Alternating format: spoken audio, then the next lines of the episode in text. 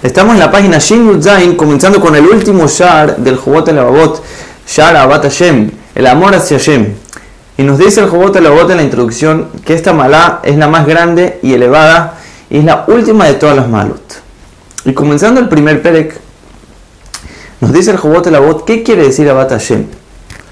A cualquiera que le preguntemos en la calle, aunque sea nada más un poco religioso, si ama Hashem, la respuesta en general va a ser que sí. Pero ese no es el verdadero amor del cual se está hablando aquí. Dice el Jobot Elabot que esta malá tan especial quiere decir que el alma desea estar lo más apegado y cercano a Boreolam. Lo cual es un tipo de amor muy diferente y muy alto, el cual no cualquiera lo tiene. Y la razón por la cual escribió el Jobot Elabot este Shar, seguido después del Shar Aprishut, es porque la Aprishut lleva a la persona a tener temor a Hashem. Cuando uno se aparta del Olam de se da más cuenta y entiende más la grandeza de Hashem. Y es necesario tener temor a Hashem para llegar a amarlo.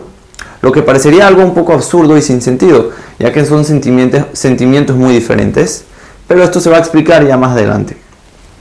Y otra razón por la cual se escribió esto después de Shara Prishut, dice el Jobot Elabot, que es porque cuando uno sigue apegado y conectado a este mundo, teniendo otros deseos y otras cosas en su mente, entonces ese amor hacia Hashem automáticamente baja su intensidad. El corazón tiene que estar libre y no puede estar ocupado por otras cosas.